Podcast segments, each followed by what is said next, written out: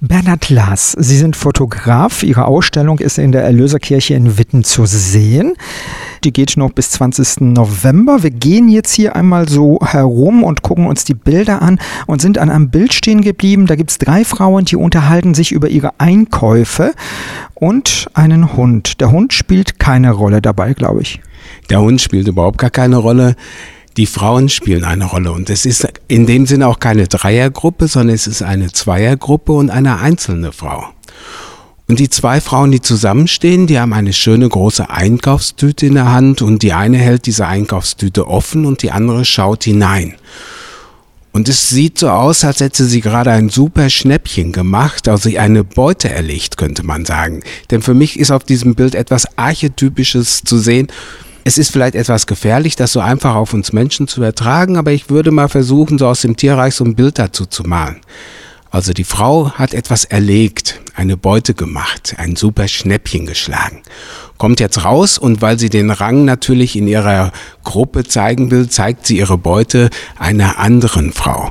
Und die steht da und staunt und bewundert sie und sagt, wow, wie hast du das geschafft? Und das war doch bestimmt super billig.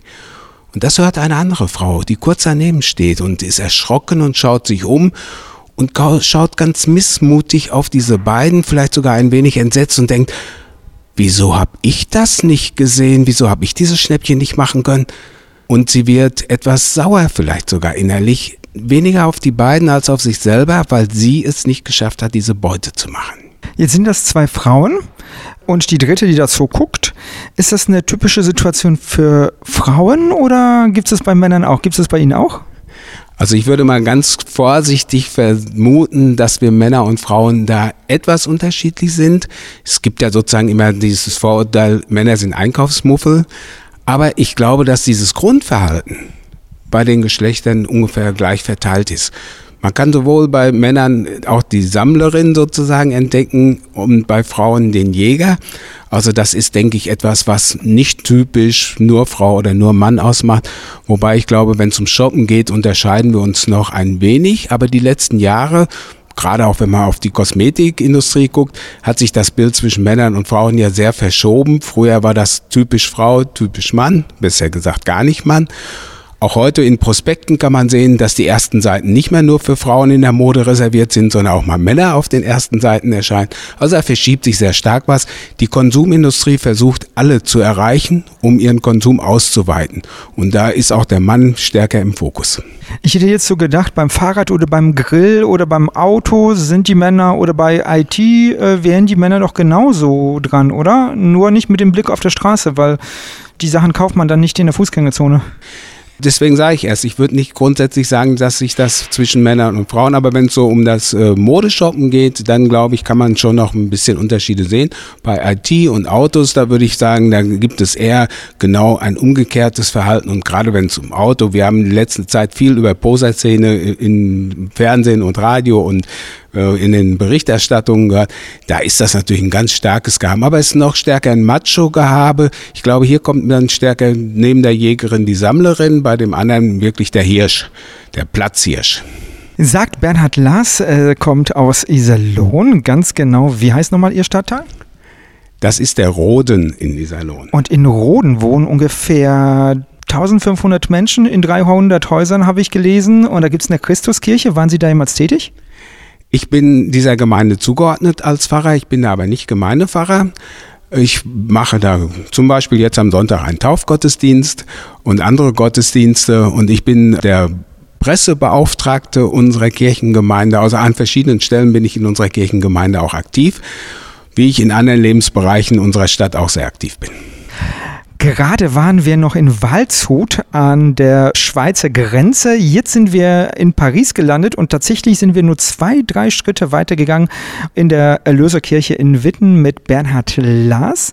Und wir stehen vor einem Bild, da schläft jemand auf einer Bank. Würden Sie die Person erstmal beschreiben? Ich würde sagen, wenn es um Paris geht, das ist ein Clochard, also ein, wir würden vielleicht sagen, Penner. Etwas abfällig, ein Mensch, der wahrscheinlich wohnungslos ist und sich hier in der U-Bahn-Station in der Metro in Paris aufwärmt, ausschläft. Auf jeden Fall ein Mensch, der an dem, was wir so als gesellschaftliches Leben bezeichnen würden, nicht das Anteilhabe hat, was wir eigentlich jedem Menschen wünschen. Und das krasse Gegenteil ist die Dame, die auf diesem Plakat daneben ist, beziehungsweise dahinter. Denn es ist ja so ein typisches Modeplakat, wo jemand sehr photoshoppt ist und sehr schön herausgestylt. Ich würde sagen, zartere Haut gibt es kaum irgendwo. Ja, die ist ja auch nicht echt, das ist Photoshop. Ja, ja, deswegen, weil es Photoshop ist. Es sind einige Präsente vor dieser Dame auf dem Plakat aufgebaut, die lassen auf sehr teure Geschenke schließen. Die Dame sieht auch so aus, als wenn sie auf jeden Fall ein sehr teures Leben führen kann. Ganz im Gegensatz zu dem Mann, der dort auf der Bank sitzt. Ein wirklich krasser Gegensatz. Auf der einen Seite wird uns das Schönste, die Erfüllung aller Sehnsüchte im Leben prophezeit über das Plakat und nicht ein Meter daneben spielt ein reales Leben statt, das von alledem, was auf dem Plakat zu sehen ist, nie etwas haben wird. Ja, Moment, aber wir wissen ja nicht, ob die Dame, die auf diesem Plakat ist, irgendetwas von diesem Leben, was sie da verkörpert, auch haben kann. Denn einige Models verdienen tatsächlich viel Geld, andere nicht so viel und hängen irgendwo in Hotels rum und warten auf den nächsten Auftritt. Das ist aber nicht das, was wir da sehen. Uns wird hier etwas suggeriert. Und das ist ja der Sinn der Werbung, dass uns immer etwas gegeben wird, das nicht vorhanden ist. Aber dass, wenn wir glauben, es zu haben, etwas bekommen, was uns schöner, größer, reicher, vielleicht begehrenswerter macht, als wir sonst im Alltag oft sind. Mode verkauft einen immer für eine kurze Zeit etwas ganz Neues, das einen schicker, feiner macht, aber immer nur für eine kurze Zeit und für eine Illusion. Wer mehr kauft, spart mehr, steht auf einem Bild, das Pfarrer Bernhard Lass irgendwo fotografiert hat, in irgendeinem Schaufenster. Es geht auf diesen Fotos darum, dass ich deutlich machen möchte, dass immer mehr religiöse Inhalte auch in die Werbung, also in den Konsum einwandern, die den Konsum sozusagen, das Kaufen, das Shoppen zu einer Religion macht. Wenn man mal guckt, früher hätte man gesagt, beim Einkaufen, man geht, um Bedürfnisse zu befriedigen. Wenn ich junge Leute heute, ich habe lange in der Schule gearbeitet als Religionslehrer, wenn ich die gefragt habe nach Hobbys, dann haben die unter anderem gesagt, shoppen. Das heißt, es geht nicht mehr darum, Bedarfe zu decken, sondern es geht darum, eine Zeit zu füllen, indem man durch Geschäfte läuft und einfach guckt, was es so an Angeboten gibt, eventuell auch was kauft, aber grundsätzlich eigentlich eine Lehre zu füllen. Ja, aber wer mehr kauft, spart mehr. Wer nichts kauft, spart mehr, weil er gar nichts ausgibt. Das ist die Perversion der Begrifflichkeit, die wir heute haben. Hier wird oft einem suggeriert, man würde sparen, aber in Wirklichkeit geht es ja darum, wer spart, häuft an Geldsumme etwas an. Wer aber ein Schnäppchen macht und ein günstigeres Angebot kauft, gibt weniger aus. Aber er hat hinterher nicht mehr, sondern weniger in seinem Portemonnaie. Und das ist die Umkehrung des Ganzen, aber es wird einem eben über die Werbung suggeriert, wer mehr kauft, spart mehr. Ich nehme Sie zwei, drei Schritte mit. Kommen Sie mal. Wir machen jetzt ganz große Schritte, gehen weiter und sind hier vor einem Herrn. Da, da, gucken Sie, da, da, den kennen Sie, ne? Der, der heißt Luther. Martin Luther, Dr. Martin Luther, ja. Wow. Der hat mit einer Praxis in der Kirche aufhören wollen, die Ablass hieß. Das heißt, ich komme in den Himmel, wenn ich mir bezahle. Ist diese Perversion in den Geschäften, in dem Verhalten von uns, die wir jetzt haben, dass wir immer mehr kaufen, um uns glücklich zu fühlen, nicht genau dasselbe? Also eine Suche nach einem Heil, irgendwann mal entweder nach dem Ableben oder jetzt schon?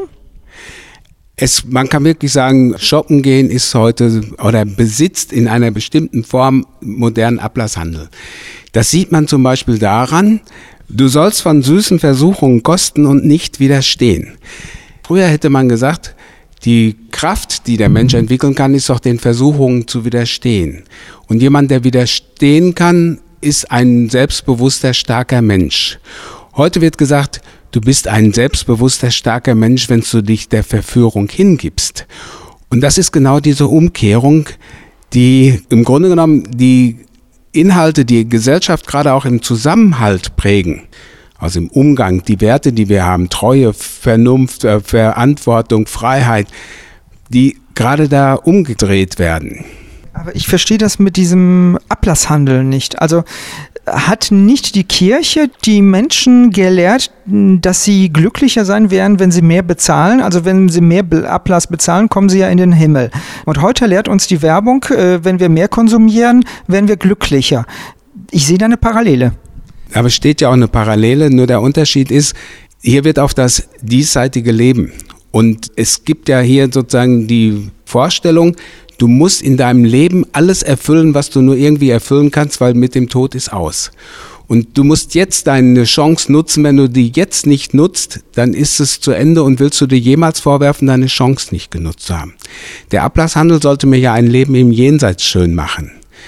Aber das ist auch die Perversion der christlichen Kirchen gewesen. Der Ablasshandel nimmt uns ja die Gnade weg. Das heißt, ich kann mich nicht frei kaufen, sondern ich kann höchstens so leben, wie Jesus und Gott es von uns erwartet und muss aber immer damit rechnen oder darauf hoffen. Und mir ist es zugesagt, dass ich die Chance habe, in diese Gnade zu kommen, so dass mir ein ewiges Leben möglich wird bei Gott. Und der Ablasshandel hat mir immer gesagt, ich kann mir das erkaufen. Und heute die Werbung sagt im Grunde genommen, du musst das aber nicht auf das Jenseits projizieren, sondern du musst dir das in diesem Leben jetzt sofort erfüllen. Denn wenn du deine Chance jetzt nicht nutzt, wirst du sie nie wieder bekommen. Und nur dann, wenn du jetzt viel kaufst, dann hast du die Erfüllung aller deiner Sehnsüchte. Aber die Werte, auf die Sie mit dieser Ausstellung aufmerksam machen wollen, sind Werte, die man sich nicht kaufen kann. Also ich kann mir keine Freundschaft kaufen, weil das keine echte Freundschaft ist. Und jetzt werde ich hier wieder weitergeführt. Das geht ohne Zitat, geht das nicht, weil das macht sehr deutlich, was eigentlich los ist. Ich lese etwas aus einem Prospekt Hallo, neues T-Shirt in meinem Kleiderschrank. Du bist mir so lieb und schon seit Jahren treu. Ich spüre deine Nähe auf der Haut. So muss Freundschaft sein. Ja, das ist Freude pur. Ich glaube, wenn man sich das klar macht, was da an Werten auf Waren übertragen wird, wie das Wahre auf die Ware übertragen wird und pervertiert wird, dann wird einem schnell bewusst, hier werden Werte verkauft, die aber nur in zwischenmenschlichen Beziehungen existieren und die werden auf tote Materie übertragen und ich soll das Gefühl haben, ich kann mir diese Erfüllung kaufen, ich kann sie mir anziehen, ich kann sie mir überstreifen, aber ich bin genauso leer und einsam, wenn ich die nicht in einer zwischenmenschlichen Beziehung bekomme wie vorher. Meistens geht ja dieses Gefühl, ich habe was Gutes für mich getan, nur so weit, bis ich das ausgepackt habe, wieder zu Hause und in den Schrank hänge, dann ist es schon vorbei. Wir wissen ja aus der neueren Forschung, wie viele Tonnen Kleider jedes Jahr äh, in die Altkleidersammlung gehen. Das sind zig Millionen. Wir wissen aber auch aus dem, was da dann gezeigt werden kann, dass einiges an verpackter Ware oder auch mit Preisschild versehener Ware, also gekaufte Ware, die nie benutzt worden ist, sofort wieder in die Altkleidersammlung wandert da wird genau das deutlich, was Sie gerade gesagt haben. Der Kauf an sich, also das Haben müssen, dieser Zwang, der da ja inzwischen bei vielen auch schon entstanden ist, der wird erfüllt, aber die Erfüllung ist keine Erfüllung, sondern es ist ein Rausch, der für einen Moment einen Kick gibt und dann bricht alles zusammen und die Leere ist wieder da. Pfarrer Bernhard Lass aus Iserlohn fotografiert nicht nur Häuserfronten, große Fensterscheiben, Werbung in der Stadt. Er fotografiert auch Menschen, Menschen, die es nicht gibt, wie eine Dore Langmann aus Hagen. Sie ist an Krebs gestorben. Warum war es Ihnen wichtig, die Dame zu fotografieren? An einem Geschäft in Dortmund steht unten auf der Schaufensterscheibe Life is too short to shop later. Das Leben ist zu kurz, um später zu kaufen. Und ich habe ja schon gesagt, ich habe viele Bilder mit letzte Tage. Und ich habe mich irgendwann mal gefragt, wie ist das denn, wenn man wirklich letzte Tage erlebt? Und habe überlegt, ich möchte gerne mit Menschen sprechen, die ernsthaft ihre letzten Tage erleben und habe unterschiedliche Hospize besucht. Da gibt es viele Menschen, die nicht mehr sprechen können oder auch gar nicht sprechen wollen. Aber ich habe auch Menschen gefunden, die mit mir über ihre ernsthaft letzten Tage sprechen konnten und wollten. Und ich durfte die sogar porträtieren und habe davon drei mit in diese Ausstellung hineingenommen, weil mir diese Konfrontation wichtig war. Zu schauen, wie ist das mit dieser Oberflächlichkeit, die wir in unserem Leben, was Mode und Shoppen anbelangt haben. Und wie ist das für Menschen, die ihre letzten Tage erleben, wenn die mit dieser Situation konfrontiert sind, mit ihrem Tod? Aber auch mit ihrem Leben. Und habe festgestellt, dass Menschen wenn ich sie mit dem, was ich vorher gemacht habe, mit den letzten Tagen mit den Werbefotos konfrontiere und mit ihnen darüber rede, dass sie plötzlich ganz eindrückliche Dinge erzählen. Dass sie schon sagen, ja, früher war das Aussehen für mich auch wichtig. Heute ist mir wichtig, dass ich nach Möglichkeit schmerzfrei geborgen Zuwendung bekomme, dass ich spüre, ich habe auch noch eine Würde, obwohl ich eigentlich für diese Gesellschaft gar nichts mehr tun kann, sondern in Anführungsstrichen nur noch Ballast bin. Aber mir ist ganz wichtig dabei zu sehen, ich bin ein Mensch und ich werde von den Menschen hier im Hospiz so betrachtet und begleitet und aufgehoben in doppelten Sinne, oft ja wirklich auch körperlich, dass ich mich nicht schämen muss für meine Hinfälligkeit. Und dabei spielt bei einigen, die ich besucht habe, eben auch der Glaube eine ganz wichtige Rolle. Da ist nämlich dann plötzlich nicht der Cut, der mir ja sonst, du musst jetzt shoppen, sonst hast du in deinem Leben alles verpasst, sondern da ist die Hoffnung darauf, dass dieses Leben eben einen Übergang in ein anderes Leben besitzt und das Leben nicht mit dem Tod endet. Sagt Bernhard Lass, Pfarrer aus Iserlohn im Ruhestand. Seine Bilder hängen in der Erlöserkirche in Witten. Wolfgang Schneider ist Presbyter in der Erlöserkirche in Witten an. Warum war es Ihnen wichtig, diese Ausstellung in Ihre Kirche zu holen? Also ich finde, das Thema Leben und Sterben gehört natürlich zur Kirche dazu und passt auch wunderschön hier in unsere neue Erlöserkirche, die wir ausdrücklich für Ausstellungen auch umgebaut haben, dass die Kirche eben nicht nur sonntags genutzt wird, sondern auch unter der Woche. Aber es gibt am Dienstag, am Donnerstag und am Samstag hier noch Veranstaltungen. Was ist denn Ihre Veranstaltung, zu der Sie unbedingt hin einladen würden? Weil hinkommen werden Sie sowieso zu allen. Natürlich. Ich denke, die Schreibwerkstatt wird besonders spannend werden, weil da die Leute eingeladen werden, sich selbst Gedanken zu machen, was ist mir im Leben wichtig. Die Schreibwerkstatt geht vier Stunden. Am Samstag kostet 20 Euro. Katharina Arnoldi und Katja Reibstein werden die Schreibwerkstatt hier begleiten. Warum finden Sie die Schreibwerkstatt wichtig? Weil jeder persönlich sozusagen mal ins Nachdenken kommt und sich dann durch kreatives Schreiben klar werden kann, was ihm wichtig ist. Das natürlich in einem geschützten Raum. Das heißt, es kann öffentlich werden, aber äh, jeder kann das selber bestimmen. Gibt es ein Bild, das Sie hier beeindruckt hat? Mich beeindruckt natürlich besonders die äh, Porträts von den Menschen aus dem Hospiz und dass die das genehmigt haben, dass es auch veröffentlicht werden kann. Und das natürlich gerade im Kontrast zu diesen Bildern, die die Werbung uns vorgaukelt. Und wenn Sie Lust haben, sich die Ausstellung anzuschauen, wann kann ich denn hier nochmal in die Kirche rein? Immer zu den Veranstaltungen vorher und nachher ist sie offen bei den Gottesdiensten und ansonsten kann man sich bei mir melden, äh, telefonisch anmelden und ich versuche dann den Termin möglich zu machen. Pfarrer Bernhard Lass, Sie haben allgemeine Elektrotechnik studiert. Das würde ich mit Fotografieren nicht verbinden. Das Hobby zum Fotografieren, das kam erst mal ein bisschen später. 1982 haben Sie sich den ersten Fotoapparat gekauft und haben angefangen zu fotografieren. Wie kam es dazu? Also mir ist aufgefallen, ich bin ein Augenmensch. Ich erfasse ganz schnell mit den Augen Dinge, auch wenn ich lerne, weiß ich, es steht auf der Seite so und so viel links oben und kann mir über meinen Blick ganz viele Dinge merken und sauge die förmlich auf. Und ich entdecke immer wieder Dinge, die sind mir wichtig. Und dann denke ich, die möchte ich gerne konservieren, die möchte ich festhalten. Das kann man natürlich in seinem Kopf und im Herzen, aber es ist natürlich für mich wichtig gewesen, sie auch zu dokumentieren. Und da habe ich mir halt eine Spiegelreflexkamera gekauft und äh, ich wusste nicht so richtig, wie man die bedient, aber habe mich dann langsam eingearbeitet, eingelesen und vor allen Dingen ganz praktisch damit gearbeitet und gemerkt, das ist ein wunderbares Mittel, Dinge zu dokumentieren. Und dann kam 2004 die Digitaltechnik. Hat das Ihre Fotografie revolutioniert? Haben Sie dann mehr fotografiert? Also ich glaube, kaum einer, der eine Digitalkamera in die Hand bekommen hat, wird sagen, er hat weniger fotografiert oder gleich viel. Natürlich fotografiert man mit einer Digitalkamera viel mehr.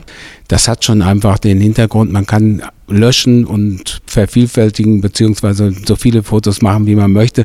Es kostet nicht mehr und man hat viel mehr Möglichkeiten, damit auch zu arbeiten.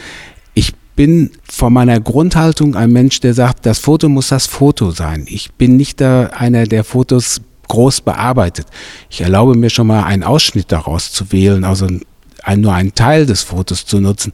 Aber die grundsätzliche Bearbeitung von elektronischen Bildern ist nicht so mein Ding. Ich möchte gerne, dass das, was ich fotografiere, auch das Bild ist, das ich zeige. Hat sich die Motivauswahl geändert dadurch, dass Sie mehr fotografieren können? Ich bin einer, der eigentlich von einem Thema her oft denkt. Das heißt, ich laufe durch die Welt und ich merke, da ist etwas virulent, was mich beschäftigt. Und dann fange ich an zu gucken, wie kann man das in Motiven umsetzen. Und dann fotografiere ich. Ich würde auch sagen, was sicherlich etwas das Gucken verändert.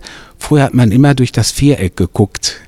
Und dieses Viereck schärft den Blick. Ich glaube, dass das ganz wichtig war, dass ich vorher nicht eine Digitalkamera hatte, sondern immer durch dieses Viereck gucken musste. Weil das fokussiert einen nochmal ganz anders. Und heute, wenn man über diese Bildfläche guckt, dann hat man natürlich einen anderen Blick. Man guckt anders in die Welt, aber das alte fokussierte Auge ist einfach immer noch da. Jetzt stellt sich mir die Frage, wie viel Zeit zum Fotografieren haben Sie? Denn wenn ich auf diesen Zettel hier gucke, den ich vorbereitet habe und wo Sie jetzt auch schon so ein bisschen reingespickt haben, wenn ich mir angucke, was Sie alles machen. Sie sind in dritte Weltladen unterwegs, Mitbegründer von Fair Planet. Sie haben eine Weltkiosk in Ihrer Kirchengemeinde in der Christuskirche in Roden initiiert. Da gibt es zum Beispiel auch Agenda 2000, waren sie ja beteiligt und im Friedensplenum um organisieren die faire Woche in Iserlohn. Woher nehmen Sie denn die Zeit dafür? Weil da sind so viele Tätigkeiten. Einige sind immer nur kurz im Jahr, einige das ganze Jahr über. Wo nehmen Sie die Zeit dafür? Wenn man unterwegs ist, egal wozu, das kann zu irgendeinem Termin sein, einer Sitzung oder zur Weltladenöffnungszeit, wenn ich im Weltladen bin, dann habe ich eigentlich immer ein Fotoapparat bei mir. Wenn ich mit meiner Frau unterwegs bin, dann muss ich sagen, ist sie schon manchmal etwas, dass sie sagt, äh, es gibt auch noch andere Dinge im Leben als zu fotografieren. Das ist jetzt etwas übertrieben, aber ich bin eigentlich fast immer nicht zum Fotografieren unterwegs, sondern mit dem Fotoapparat unterwegs. Und wenn ich dann etwas entdecke, fotografiere ich das. Jetzt wohnen Sie in Roden, da gibt es 300 Häuser, 1500 Einwohner und sagen die Nachbarn, oh, da kommt schon wieder der Pfarrer Lars mit seinem Fotoapparat? Ich glaube nicht. Ich bin bei uns in der Kirchengemeinde der, der ganz offiziell als Pressebeauftragter der Kirchengemeinde auch fotografiert. Das heißt, wenn ich komme, wird fast erwartet, dass ich fotografiere. Und so im Alltag auf diesen kurzen Strecken in unseren, zwischen unseren Häusern, da fotografiere ich eigentlich wenig, sondern ich fotografiere da, wo es dann für mich spannend interessant wird. Als ehemalige Zivildienstleisterin wusste ich gar nicht, dass die Bundeswehr in die Schulen geht und versucht, Leute anzuwerben. Daran ist erstmal nichts Verwerfliches. Aber es fehlte vor Jahren so ein Gegenpol, der sagt, man kann den Frieden nicht nur mit Waffen schaffen, sondern auch zum Beispiel mit Gesprächen, mit Hilfe. Und da ist die evangelische Kirche eingetreten und hat gesagt, da müssen wir was machen. Pfarrer Bernhard Lass hat dieses Programm mitentwickelt. Wie ist es dazu gekommen, dass Sie erstmal in Iserlohn und dann in Schwerte-Villings an diesem Programm mitgearbeitet haben und Lehrer unterrichtet haben. Die Rheinische und die Westfälische Landeskirche haben ein Papier zur Friedenssicherung und zum Frieden in Deutschland entwickelt und dabei auch festgestellt bzw. festgelegt, dass es eine Verstärkung der Friedensbildung an den Schulen geben sollte. Dazu braucht man aber Menschen, die von Friedensbildung erstens Ahnung haben und auch äh, bereit sind und auch ausgestattet sind, eben weitergebildet sind, um Friedensbildung in die Schule hineinzutragen. Die Bundeswehr hat große Mittel, um mit Jugendoffizieren in die Stuhlen zu gehen. Seit der Abschaffung der Wehrpflicht macht sie das auch verstärkt, damit sie wieder Menschen findet, die zur Bundeswehr gehen. Aber es ist wichtig, dem einen Gegenpol gegenüberzustellen und zu gucken, wie kann ich denn mit friedlichen Mitteln eine Sicherheitspolitik aufbauen, die eben nicht auf Abschreckung, sondern darauf ausgerichtet ist, Menschen zu gleichwertigen Partnern zu machen, um Konflikte zu bewältigen und zu gucken, wie kann man diese Konfliktparteien an einen Tisch kriegen. Da gibt es größere Institutionen, Organisationen in der Bundesrepublik, wie zum Beispiel den zivilen Friedensdienst.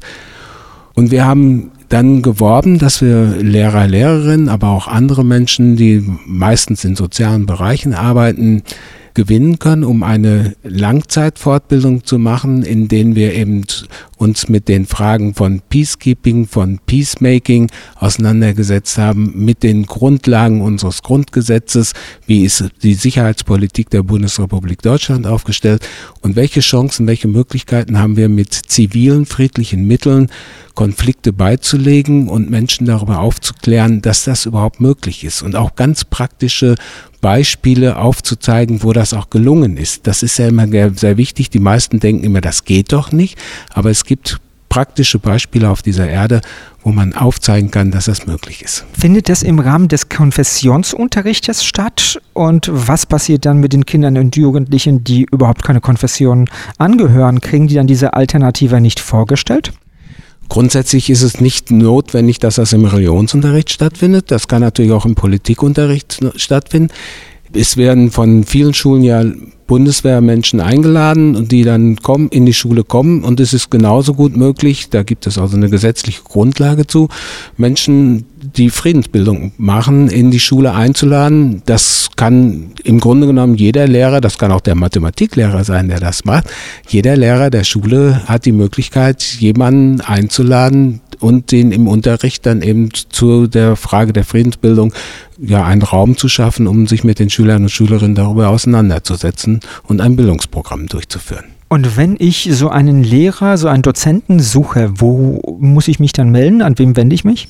Das Einfachste ist, ich rufe im Pädagogischen Institut in Villigst an, dieser Schwerte Villigst, und dort sitzt die Ursula August, die ist zuständig für diesen Bereich der Friedensbildung. Die kann ich direkt ansprechen und fragen oder ich gehe auf die Internetseite des Pädagogischen Institutes und dort finde ich über Links, zum Beispiel über Friedensbildung, eine Liste, wo die Referentinnen und Referenten für Friedensbildung gelistet sind nach Regionen und kann die dann eventuell auch direkt ansprechen. Eine Stunde lang waren wir in der Erlöserkirche in Wittenahnen zu Gast, haben mit äh, Pfarrer Bernhard Lass uns seine Ausstellung angeguckt, die noch bis 20. November hier in der Kirche zu sehen ist. Ich gebe Ihnen jetzt nochmal 30 Sekunden, die Menschen zu überzeugen, sich diese Ausstellung auch tatsächlich anzuschauen. Warum sollen die Menschen hier hinkommen? Bernhard Lass. Ich bin mir ganz sicher, wenn man sich die Bilder anguckt, entdeckt man natürlich ganz viel auf den Bildern, aber man entdeckt in erster Linie immer sich selbst.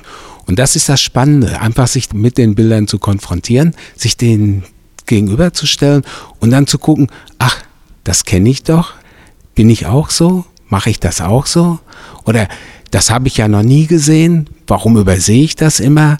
Also plötzlich so wirklich Dinge zu sehen, die man im Alltag, wenn man durch eine Fußgängerzone läuft, auch sieht, aber nicht wahrnimmt.